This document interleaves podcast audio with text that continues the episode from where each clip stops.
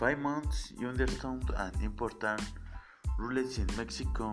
Rules once, never during working hours. The Minister of Education of the government of the state of Yucatan prohibited primary school teacher from using cell phones, tablets, and laptops during class hours unless planning described them is necessary. Rules number two: Kissing in the street is prohibited.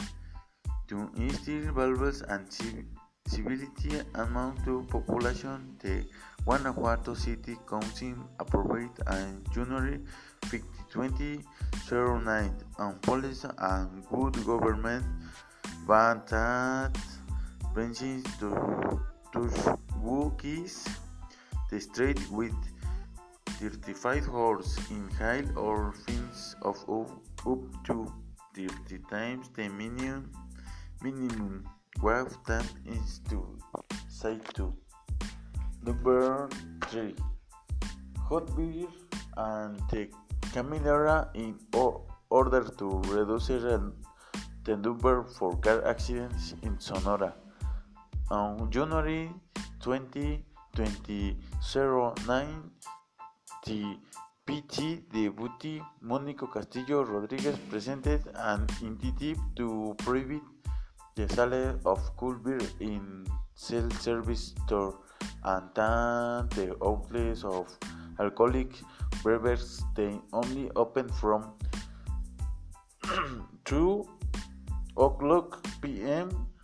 to 9 o'clock p.m. Number 4 Wishing we send Whipper tax to increment municipal recursos on December 5, 20, 2012. The City Council of Jojutla Morelos approved establishing a symbolic fee of 72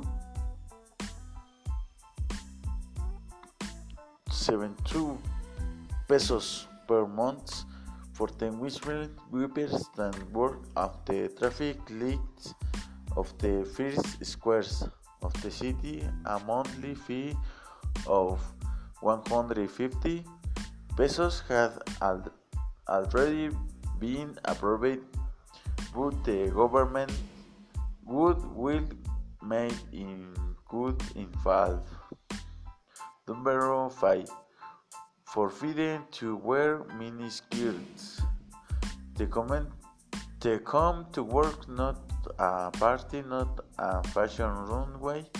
This is how the Tamaulipas government justified in January 2011 the provision in the employees from wearing miniskirts, necklines, and fitted pants during working hours.